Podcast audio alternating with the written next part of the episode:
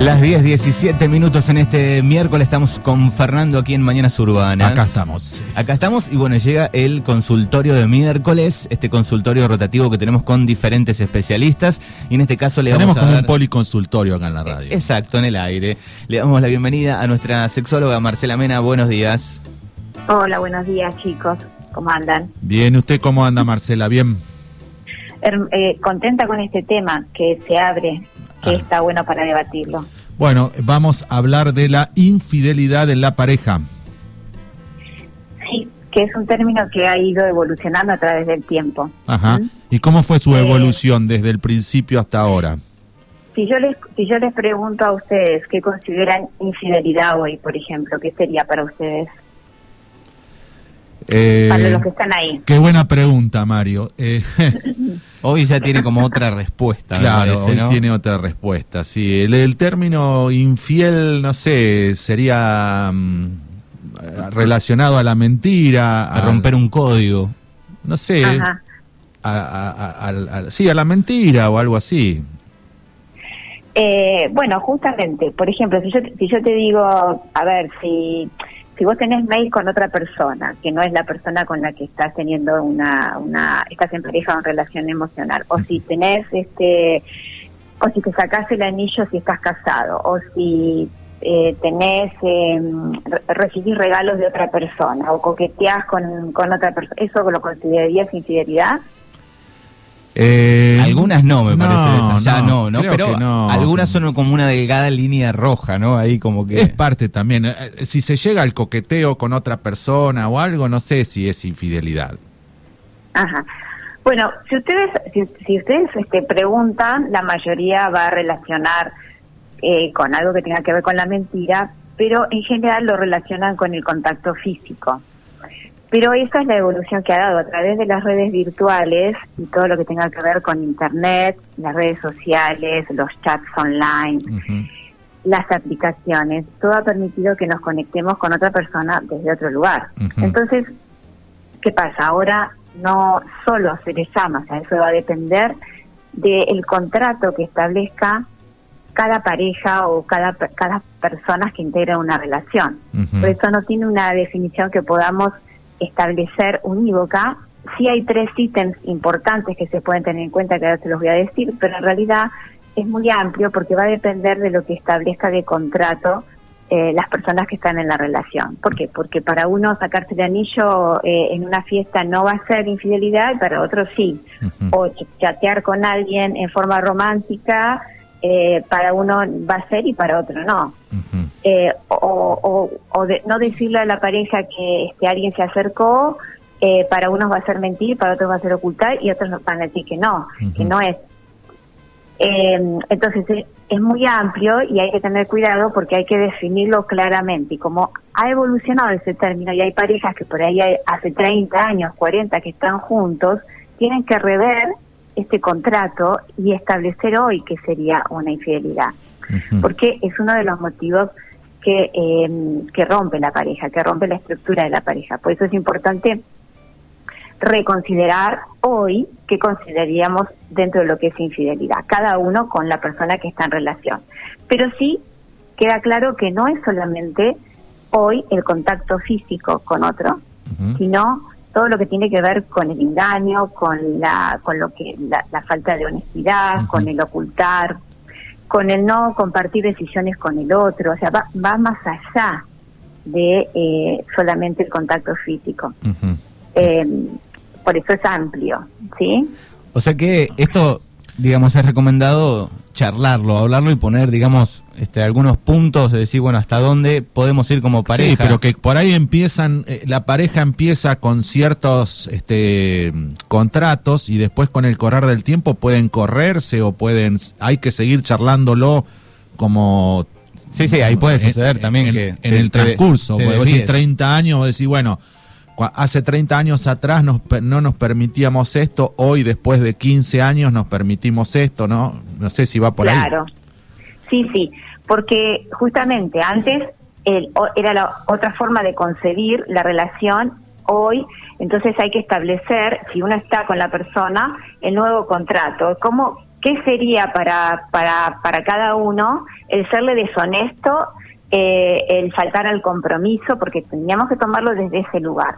No es estar en, contacto físico con otra persona, sino, por ejemplo, cuando uno tiene un compañero de trabajo que en realidad le cuenta eh, lo íntimo y empieza a tener un, un, lazo afectivo que hace que quiera estar más con esa persona que con la propia pareja, eso también está dentro de lo que podría evaluarse como infidelidad. ¿eh? O sea que entonces hay que ver en esta etapa por la que estamos pasando, qué cosas son las que veríamos como, como deshonestidad, como traición, como falta de compromiso. Eso es lo que hay que reevaluar en cada momento por el que vamos pasando. Sobre todo en esto se hace mucho que estamos con la persona. ¿eh? Exacto. Hoy ya los chicos, como tienen relaciones abiertas, hay otros conceptos de lo que sería. ¿eh? Por ejemplo, en las relaciones abiertas, cuando eh, no hay mentiras y se, dice claramente, esto no es infiel estar en contacto físico con otra persona. ¿Mm? Eh, eh, y el, el, tema del, del, deseo sexual con la pareja y por ahí empieza a tener deseo sexual con su compañero de trabajo, digo, ¿eso se, se puede hablar con la pareja? ¿O se trata de, de, de, de rever y cómo volver a tener el deseo con el con la pareja. Claro, porque ahí entraríamos en lo que qué es lo que origina una infidelidad.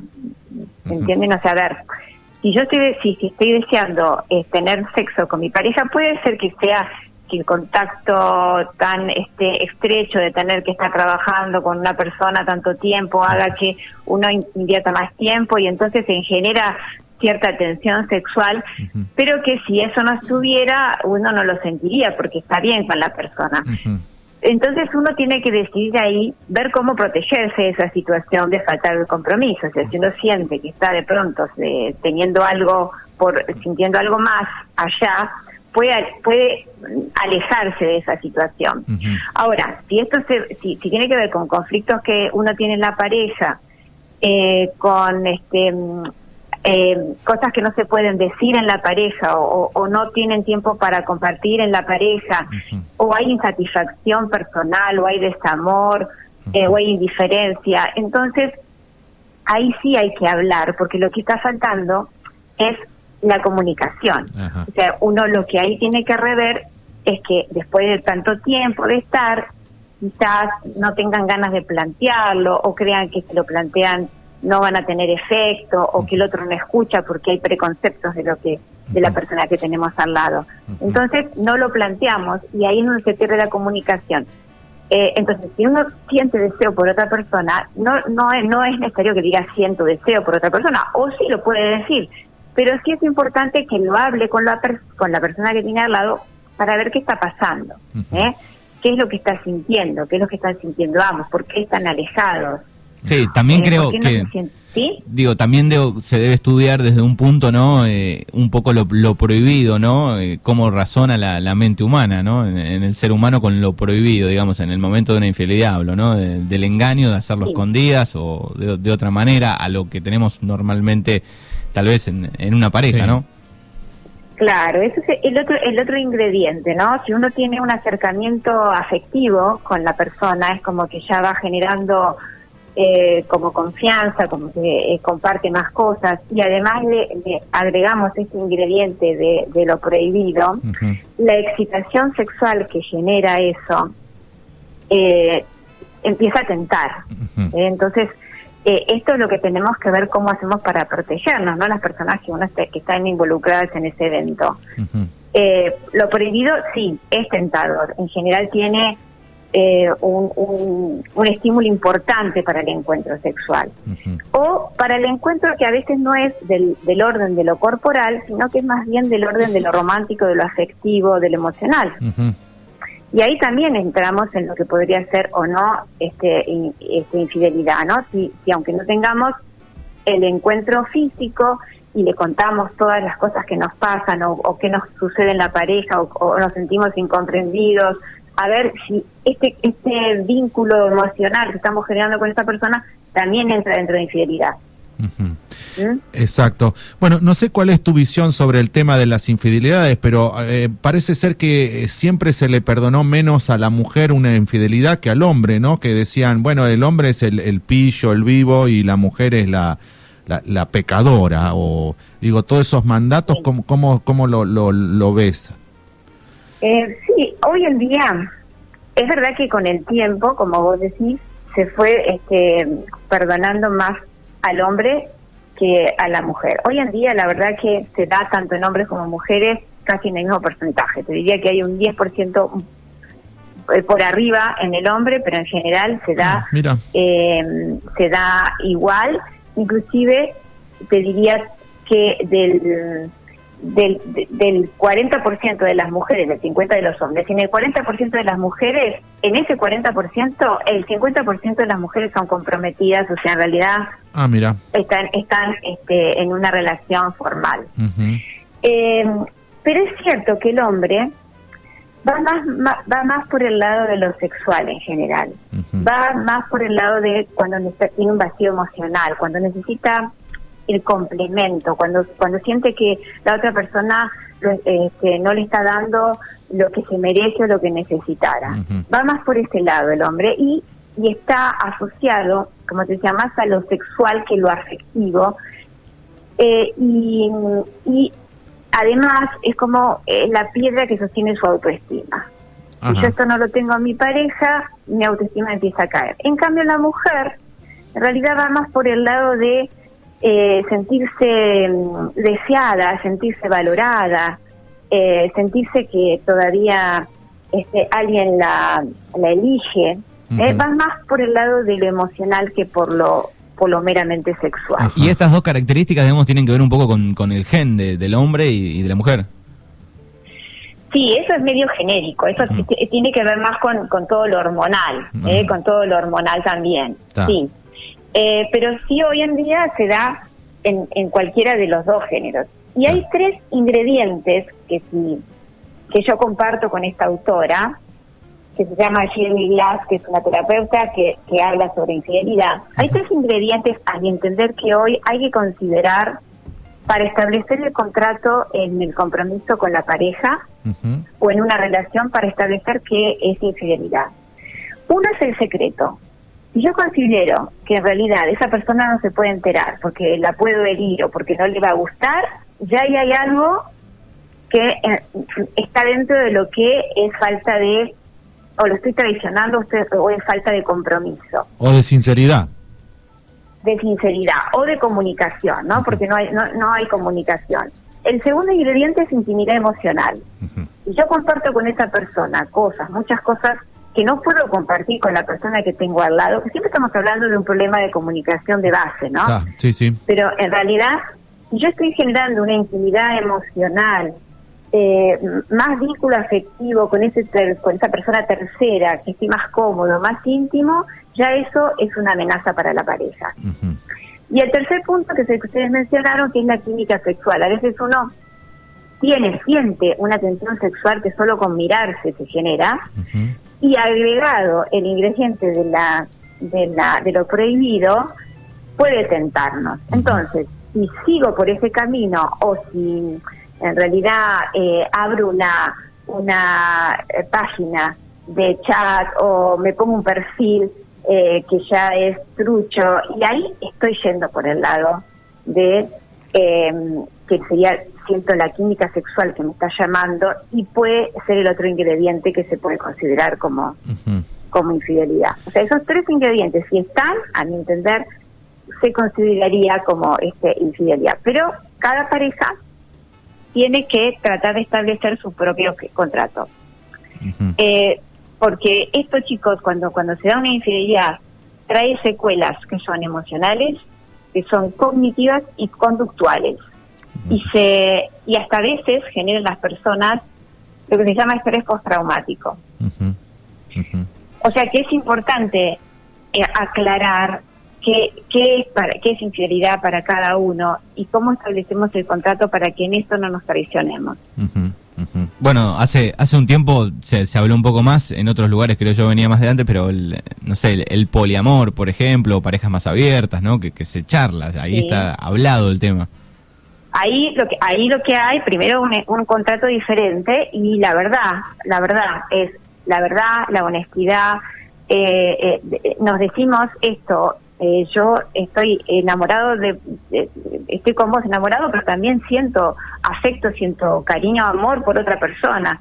Y está hablado, y acá no hay celos, que es otro tema importantísimo que hay que tratar, porque está vinculado también a esto, la inseguridad. Y no es necesario mentir ni engañar ni guardar secretos. Todo lo que tenga que ver con mentir, en cualquier contexto de la relación, ¿eh? no solamente en lo sexual, mentir, engañar, guardar secretos, ocultar, omitir, este, ser incapaz de hablar con la pareja, con la verdad, ya representa traición y quiebra la confianza, que es muy difícil de volver a lograr, pero se logra. ¿Se puede disociar el sexo del amor Sí, sí, sí, sí, totalmente. Por eso, por eso hablamos de lo que sería infidelidad, que puede ser a nivel corporal, físico y o afectivo. Hay, hay gente por las redes sociales que tienen una relación de mucho tiempo sin haberse encontrado nunca físicamente, pero se sienten entendidos, comprendidos, este, complementados eh, a través del, del poder este, hablar, del poder comunicarse, del poder mandarse imágenes, eh, imágenes, videos, chats eróticos y no y no se encuentran nunca físicamente. O sea que la presencialidad a veces no no es este la, condición, digamos. No, hoy en día no, porque antes sí. Como les decía, la evolución ha hecho esto, que antes eh, digamos, la palabra o la frase meter los cuernos sería estaba referida al tema de encontrarse físicamente, el acto sexual. Hoy la verdad que eso mm, es parte de lo que se puede dar, pero se da muchísimo más lo otro. escribirse con alguien, coquetear, em, recibir regalos, intercambiar este, mails, chats. Eh, otra de las, de las cuestiones que tienen que establecer, ver videos de otras personas, ver pornografía, eso también a veces se considera este, infidelidad. Ajá. Eh, por, eso, por eso es importante la comunicación, que es lo que suele faltar en las parejas donde se da. La infidelidad se puede dar por muchas cosas, chicos, no solamente porque no tengo deseo con mi pareja o, o no o no este o, ya no es la misma o ya no no quiero a esta persona se puede dar por muchas razones la infidelidad Está bien. Bueno, escuchando a Marcela Mena, nuestra sexóloga amiga, en este miércoles. Eh, lo que quería preguntarles, a, ¿a, qué edad se da más la infidelidad? Eh, si tenés alguna estadística. No, no hay, no hay estadística de, edades, eh, pero sí es cierto que como en este tiempo las parejas eh, tienen diversidad, es decir, ahí no hay, no, no son monogámicas solamente. Se va a dar mucho más, si uno le hiciera la estadística, en personas que eh, son mayores de 30. Ajá. ¿Eh? Porque antes de ese, o sea, en el tiempo que llevamos, los menores, digamos, de 30, ya tienen otra concepción de lo que sería una relación. O sea que eh, entraron en otra evolución. Los más viejitos por ahí todavía tienen el chip, eh. otro chip. es otro paradigma, es, otro paradigma. ¿eh? Pero es importante que otro día lo charlamos, establecer cuáles son cuáles son las, las causas que pueden llevar a una infidelidad. O sea, establecer todos los parámetros que pueden llevar a una infidelidad, ¿eh? porque muchos creen que es porque lo decía, porque no, ya no siento deseo, ya no quiero estar con Sí, por una atracción solamente y no es eso, son un montón de cosas. No, no, justamente no. La mayoría de las veces tiene que ver con esto, con una necesidad de recrear, de reconstruir, de llamado de atención, de aburrimiento, de, de necesidad de sentirme valorado.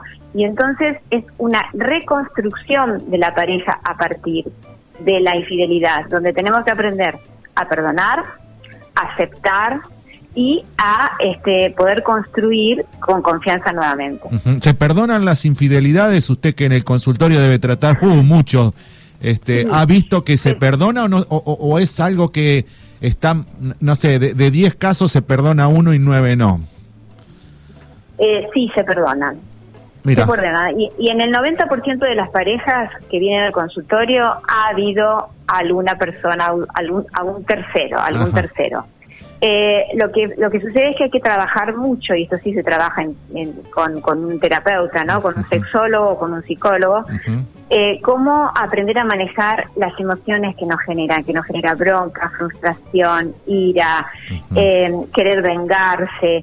Todo eso genera está está este acumulado y si no se trabaja eh, entonces es muy difícil llegar al perdón. Eh, claro, porque si no siempre te, tenés una carta ahí como para lastimar al otro, es decir, bueno, en, en, algún caso de discusión siempre va a salir ese trapito.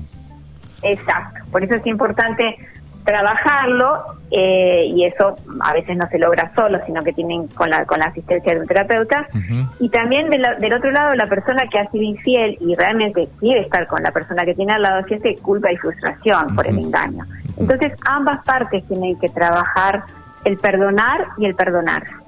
Pero sí, se logra. y esto es para construir la pareja desde otro lugar, con una comunicación asertiva, con un contrato diferente. Sí, chicos, se eh, logra. En sus años de, en tus años de trabajo, eh, eh, ¿tuviste algún, este, tratando a tres personas, digamos, a la pareja y el, amante, en algún momento? Sí. ¿Sí? ah, tremendo, eso que es lo que debe haber sido ese consultorio, por favor. sí, y ahora se da mucho, por ejemplo, que, que este, esto de tener dos familias al mismo tiempo, vieron que a veces esto se descubre ha pasado, como les conté en, otras ocasiones, que la pandemia ha hecho que em, la persona que, está en un hogar y tiene otro hogar se descubra. Eh, entonces, eh, también ha pasado que hemos tenido que tratar con, con ese tipo de parejas también. Sí, sí, hoy está un poco más normalizado, ¿no? sí, no, pero igual hay que llevar el amante el, eh, y la pareja ahí en el medio, digo, es, es mucha tensión, me parece eso, ¿no? Sí, pero eh, por eso por eso se genera, depende de cómo esté cada uno trabajado en su propia persona, la inseguridad que tenga y la forma de, mirar la realidad que se, que se pueda abrir. Y a veces esto este, se, torna eh, irreversible, es decir, una, se termina totalmente de un lado y del otro, o sea, se queda asignada la persona, eh, o a veces se define por un lado. Por Pero el amante. que sigan los tres. Está. Muy bien. Bueno, la verdad, trabajo los difíciles se los hay para Marcela. Este, poder reconstruir así una cosa de esas, este, pero bueno, te debe dar satisfacción cuando las cosas van y terminan bien, digo, no terminan ni, ni, ni con alguna violencia, ni con nada, sino que cerrando un capítulo, abriendo el otro, pero algo así normal que se debe parir normalmente, ¿no? Sí, sí, es así. a mí me genera una gratificación inmensa sobre todo en las parejas que tienen esta actitud de, lucha, de no vencerse, de, aceptar que uno puede cometer errores y, seguir adelante. ¿eh? Pero también es cierto que hay muchas parejas que a partir de esto empiezan a agredirse físicamente, verbalmente, y se construye una relación tóxica. Exacto. Bueno. ¿Dónde pueden nuestros oyentes, querida Marcela, ubicarte? Eh, o los amantes que están escuchando también que tomen nota porque por ahí pueden ir a visitarla Marcela. Sí. Sí, como no, me consultan por las redes eh, si tienen alguna pregunta o alguna duda sobre lo que hablamos. En las redes estoy como en Instagram por lic.marcelamena, por Facebook eh, también de la misma manera, Marcela Mena o licenciada Marcela Mena y 291 156 427-694.